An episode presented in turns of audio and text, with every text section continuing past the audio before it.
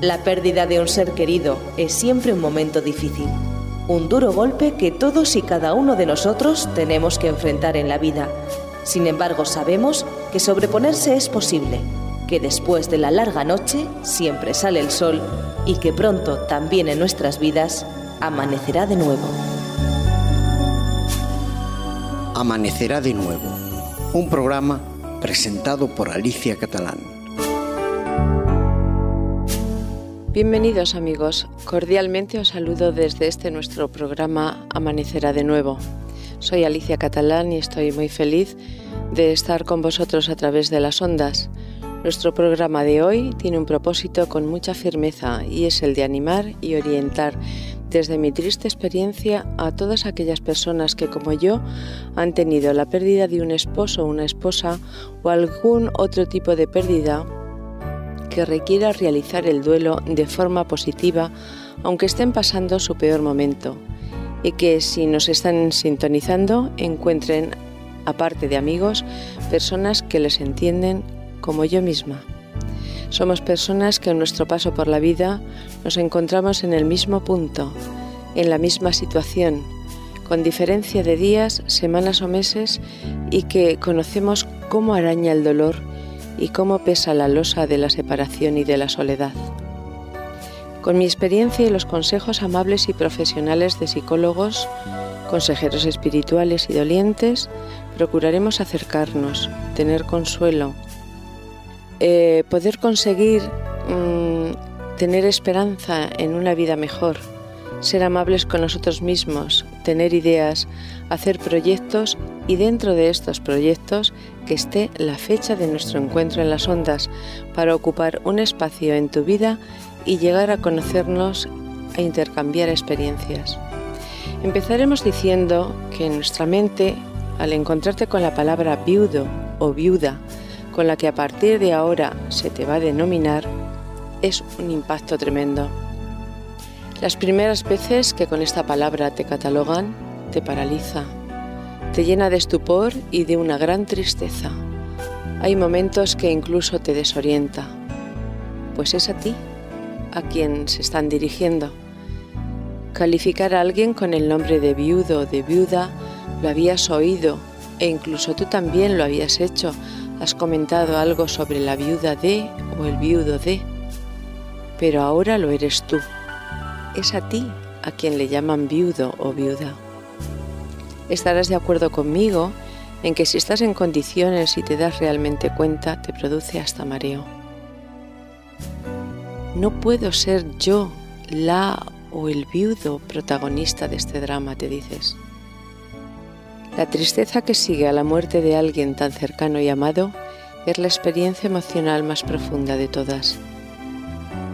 Y hablando de nuestra tristeza, la que nos viene por la separación en una relación tan íntima y personal como es la del matrimonio o pareja, donde las personalidades de cada miembro se han fusionado en una sola.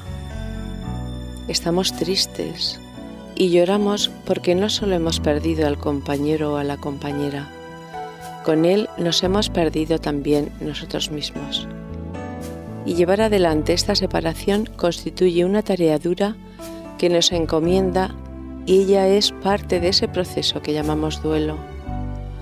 A pesar de que siempre han existido palabras para describirlo y consejos para superarlo, el duelo, cada uno de nosotros tiene que vivirlo a su modo, con sus tiempos y llevar adelante su propia despedida.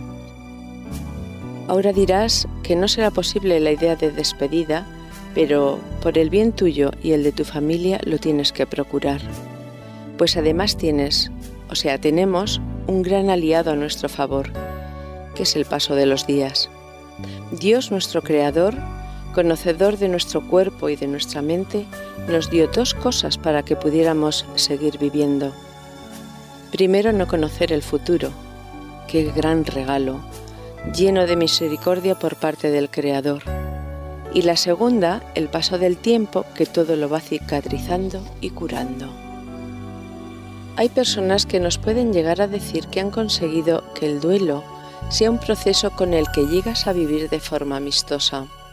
Y quiero deciros que en todos los problemas de la vida podemos tomar dos aptitudes. Esperar demasiado de nosotros mismos pensando que resolveremos cualquier problema sin necesitar ayuda. O por el contrario, tener muy poca confianza en nosotros mismos, valorarnos muy poco, tener muy poca fe en nuestras actuaciones y pensar que no podremos superar lo que estamos viviendo. Pero te quiero decir, mi querida amiga, mi querido amigo, que ni una cosa ni la otra. Solo sea amable contigo. No te censures ni te desesperes por no ir más a prisa. Solo espera, espera en el Señor Jesús si eres creyente y no subestimes tu futuro. Aunque te parezca mentira, tienes que hacer y podrás hacer muchas cosas todavía. Tú puedes pensar que con esta separación se te han secado las fuentes que alimentaban el río de tu vida, pero no, en manos del Creador volverán a tener agua cristalina, agua de vida, con la que apagues la sed de tu propio corazón y el de otras personas. En tus días bajos de ánimo te podrás ver sin fuerzas, con defectos, estar ansioso o ansiosa, sentirte irritado, desesperado, pero no olvides que ahora tu vida, tu salud, tu recuperación es la mayor empresa para ti en este mundo.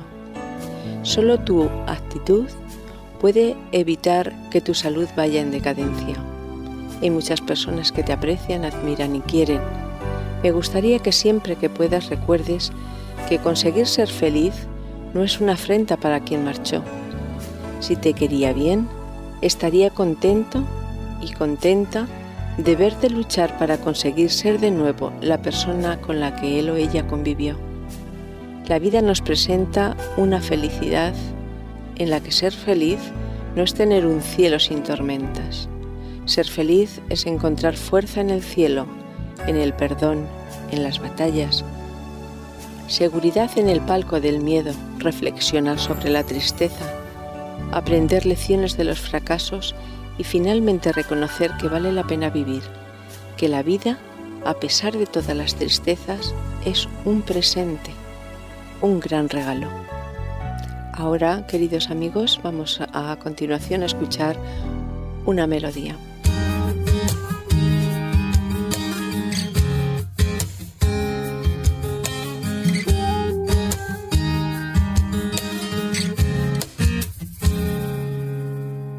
Quiero respirar el aire de tu casa, disfrutar de tu fragancia y llenarme de ti. Quiero en tu presencia estar todos los días y llenarte de alegría en tu jardín. Quiero estar tan cerca que te pueda respirar y un solo latido pueda yo escuchar. Quiero estar tan cerca que te pueda yo tocar y que tu pureza pueda yo imitar quiero ser tu amigo, quiero estar contigo.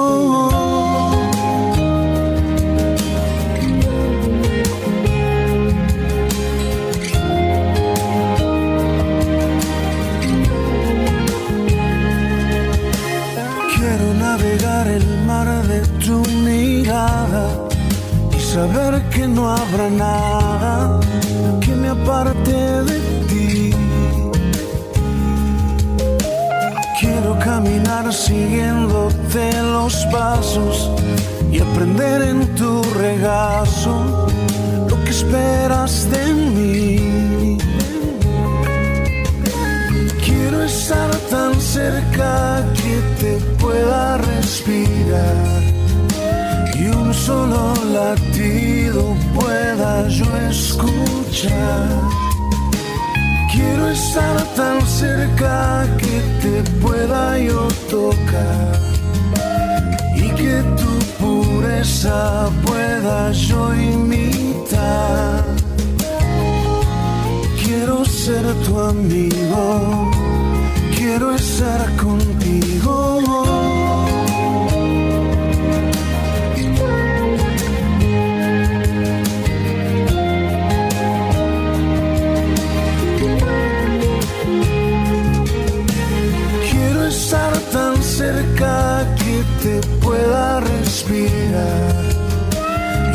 solo latido pueda yo escuchar.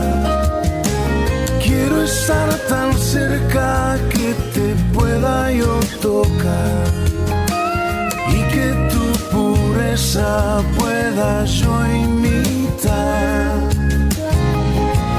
Quiero ser tu amigo, quiero estar contigo.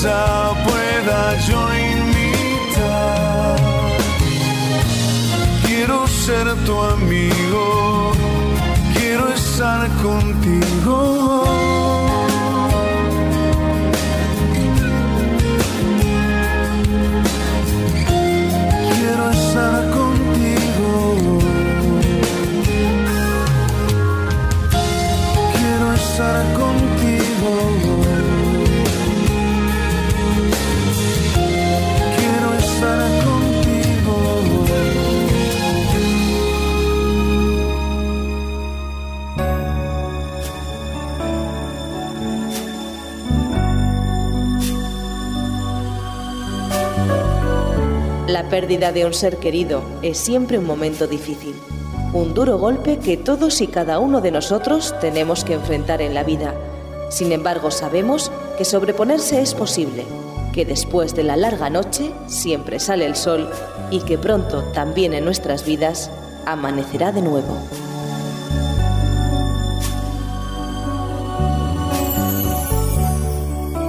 De nuevo estamos juntos eh, y vamos a, dar nuestra más cordial bienvenida a Estela.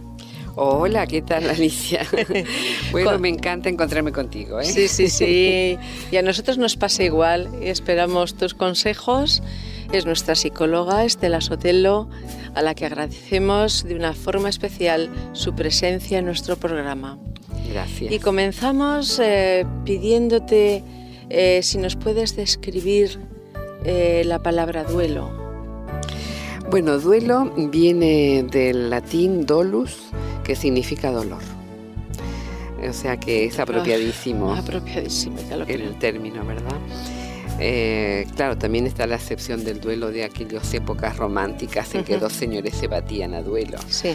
Pero mm, eh, lo que nos interesa en este caso es que realmente el dolor es tan afecta, en el caso de la pérdida de un ser querido, eh, afecta toda la, mm, las facetas del ser humano. Entonces te afecta mm, psicológicamente, te afecta en todo tu mundo de sentimientos, físicamente, y en tu mundo de relación también. Entonces es un trabajo, el duelo es un trabajo que hay que hacer para recuperarse del impacto del dolor. Muchísimas gracias por esta aclaración. Y ahora mm, te quería preguntar, eh, ¿qué diferencia hay entre el duelo en el primer año y en el segundo? ¿Cómo podemos? Tenemos que ir prosperando, eh, pero... Exacto, hay que ir evolucionando para mejor, ¿no? Em, entonces en el primer año es el proceso más em, difícil. En el segundo año se espera, teniendo un duelo normal, que vaya eh, muy bueno en la velocidad, ya la velocidad es mucho mayor de recuperación. El primer año tenemos que pasar por las fases del duelo eh, siempre hablando de un duelo normal, no patológico, eh, en donde primero está la fase del, por resumirlo más, eh, diremos que está la fase del impacto, el impacto del hecho. Entonces, allí si realmente no posponemos el dolor, no lo inhibimos, no lo reprimimos, entonces se pasa esa fase del impacto que dura horas o una semana y hacemos luego frente. Porque primero está dentro de esta fase de impacto la negación del hecho. no lo creemos, no puede ser. Y decimos cosas que realmente después si la analizamos en frío, ¿qué pasó? Decimos, pero ¿cómo yo pude decir eso? Pero es que es normal ese momento decir, pero si he hablado con esta persona ayer, ¿cómo puede ser que hoy? Entonces, em, el impacto mm, tenemos que resolverlo bien, elaborar bien el duelo. Y pasado ese tiempo, entonces ya, claro, nos enfrentamos y tratamos de afrontar el hecho, porque es un hecho ineludible, ha, sucedido. Y entonces de esa manera viene toda la fase de la, de la elaboración del duelo, propiamente dicho, ¿no? cuando ya saliendo del impacto entendemos que esto sí que ha pasado y tenemos que ver cómo lo asimilamos y cómo nos recuperamos de esa pérdida terrible, porque no, es, no hay más. No hay cosa más terrible para el ser humano, que es un ser gregario, o sea que nacemos en manada y necesitamos de los demás. Eh, no hay cosa más eh, triste estar acompañado y sentirnos tan solos. Sí. ¿Verdad? Entonces, en todo ese proceso mm, de, la elaboración hay eh, recursos, hay cosas que la persona puede hacer, ¿sí? Eh, incluso em, aunque necesitara de los demás. ¿Eh? apoyarse en las personas que realmente le van a facilitar la elaboración. Es bueno. no estamos hablando de ayuda profesional porque eso sería más bien en los casos patológicos, ¿eh? que dura más de dos años, por ejemplo. Eh, sobre eso quería decirte. Claro. Em, mi experiencia ha sido tener alguna recaída. Después de... Después de un año. Bueno, eso es normal. Sí. Sí, es decir, es normal y es sano. Fíjate lo que te voy a decir. Mm, me tranquiliza. Sí, sí, te voy a decir eso eh, también. Eh, para los amigos que nos escuchan también, porque lo más probable es que ya haya pasado lo mismo. Sí. ¿eh? Em, después, volviendo a lo anterior, la última etapa es la de la aceptación. Por fin aceptamos que sí, que pasó, que tenemos que seguir solos, que, que es terrible, pero en fin, hacemos realmente frente al, al hecho. Y entonces, pero claro, ¿qué pasa? Esto más o menos, más o menos, porque cada persona tiene su tiempo, ¿verdad? Más o menos transcurre en el primer año. Sí. Y justo cuando nos sentimos bien, ¿qué ocurre? El aniversario del primer claro. año. Sí de la pérdida. Sí. Entonces nos venimos abajo en torno a esa fecha. nos venimos abajo. ¿eh? Entonces lo que creemos que es una recaída, porque ya creíamos que estábamos un poquito mejor anímicamente, sí. psicológicamente, eh, físicamente, y nuestro mundo relacional estaba más o menos encaminado. Cuando creemos que estamos así, viene ese primer aniversario que nos tira abajo todo lo que habíamos conseguido. Es cierto. Dura unos días, puede durar un poquito más, y luego entonces repuntamos. Recién repuntamos, ¿no? Ahora, eh, lo beneficioso de las lágrimas. Dios diseñó esa válvula de escape maravillosa. Por, y por eso en la antigüedad, fíjate que se requería del servicio de las plañideras que eran las que en el momento del impacto todavía, que es reciente, ya te hacían llorar. Por simpatía tú eh, lloras y entonces eso hace que de alguna manera permita enfrentar mejor el duelo. ¿sí? Sobre esto quería hacerte eh, una pregunta. Eh, hay personas que en el momento puntual de la separación Mm, se quedan sin lágrimas. No lloran, no, lloran. Es tan grande el dolor que no hay lágrimas. También es normal pero lo beneficioso de las lágrimas, por eso estaban las plañideras, porque si todo el mundo llorara, por eso se me ha venido a la mente, no habría problemas, pero es que ellas trabajaban, fíjate el oficio, y, tan curativo, eh, tan curativo, tan psicológicamente bueno, porque si tú logras llorar, eh, entonces incluso se creen, investigadores creen que a través de las lágrimas eliminamos toxinas. Qué interesante. Fíjate. Qué interesante. Que nos estarían obstaculizando el proceso natural y, bueno y saludable del duelo, porque tiene su parte buena también esto tan triste, ¿no? Sí, sí. Entonces es muy importante eh, llegar a, llorar. Tenemos que decir a nuestros oyentes que entonces. Eh, La verdad es que se siente uno mal eh, porque vas por la calle, esto te recuerda o aquello y no Ah, controlas sí. el llanto Sí, y eso a veces se hace incómodo. Pero mm, y, y la verdad es que el médico te, mm, te puede dar medicamentos para controlar las emociones, pero quizás no sea lo más conveniente en este momento. Exacto. Porque el propio organismo es tan sabio Sí. que actúa justamente de la mejor manera para Sí. que la persona en el yo he llegado a decir a mis pacientes si te, te viene un acceso de llanto en el tren Sí. pues si tú no quieres seguir viajando te bajas en la primera estación que quieras pero te metes en un baño en un rincón y lloras y si no sigues en el tren y no te preocupes por los demás porque te viene bien llorar ahora claro em, si viene un acceso terrible de llanto, de ese desgarrador que, Sí. que es diferente, pues es mejor estar sola, ¿eh? solo. Porque hay que dar rienda suelta a ese dolor tan desgarrador, hay que sentirlo, llegar al fondo para por fin Poder subir, subir. arriba. Sí. Sí, sí. Y me gusta la redundancia, subir arriba. Arriba, Sí, sí. sí, que es una redundancia porque vamos a subir hacia arriba, pero Sí. es que me gusta reforzar esa idea. Sí, sí, sí, sí. ¿Cómo podemos salir del duelo con las cicatrices bien curadas, eh, Estela?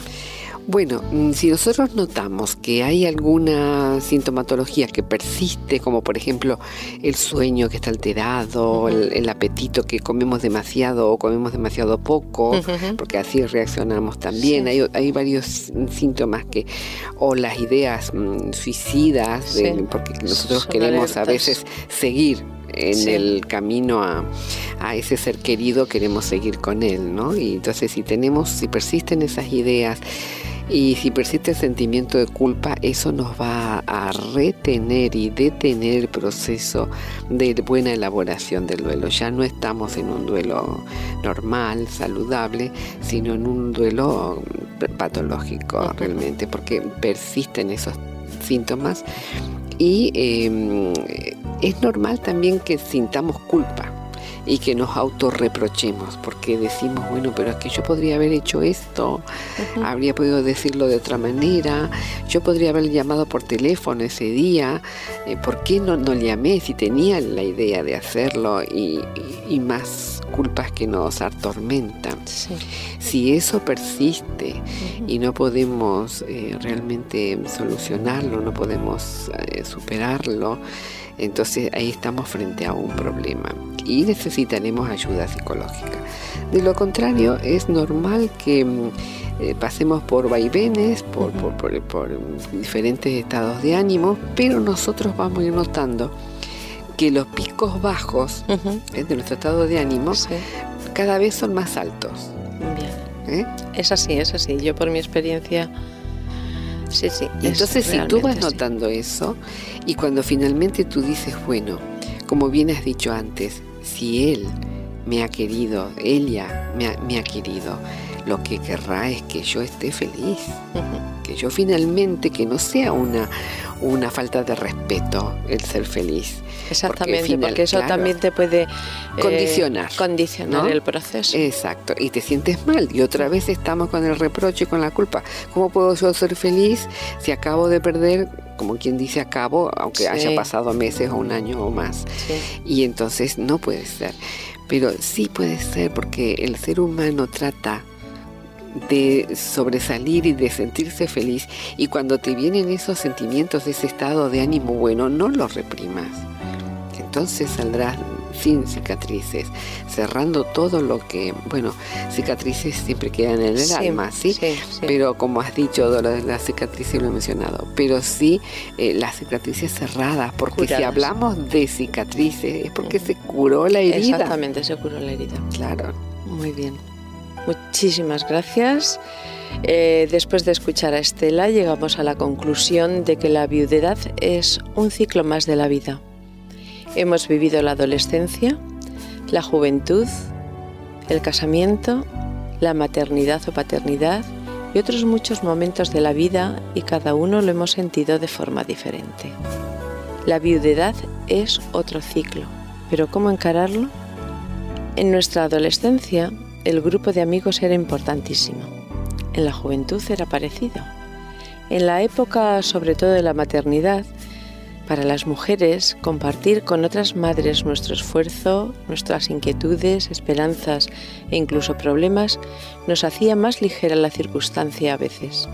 Al estar con los niños en el parque o a la salida del colegio y ver a otras madres con los mismos problemas e ilusiones que nosotras nos hacía llevadero y normal la época de la vida en que estábamos.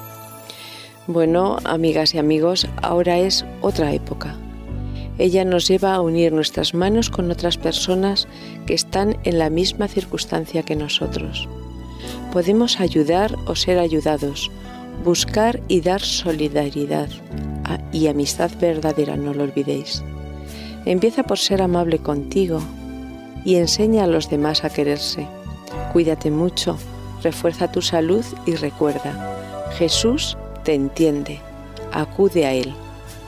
Agradece a Dios cada mañana por el milagro que es la vida.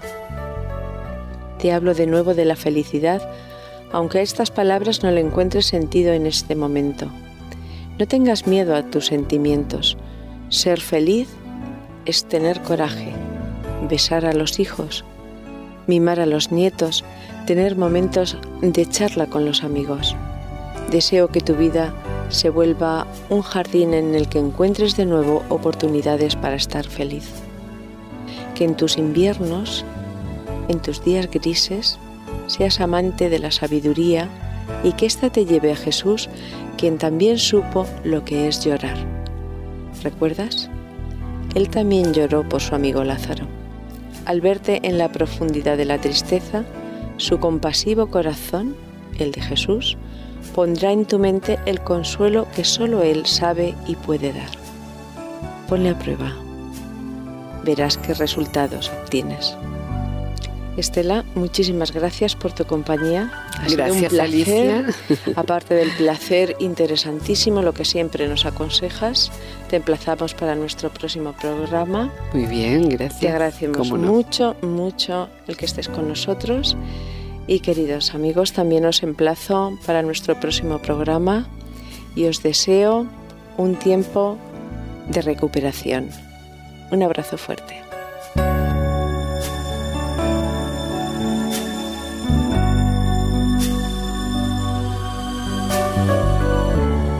La pérdida de un ser querido es siempre un momento difícil, un duro golpe que todos y cada uno de nosotros tenemos que enfrentar en la vida sin embargo, sabemos que sobreponerse es posible, que después de la larga noche siempre sale el sol y que pronto también en nuestras vidas amanecerá de nuevo.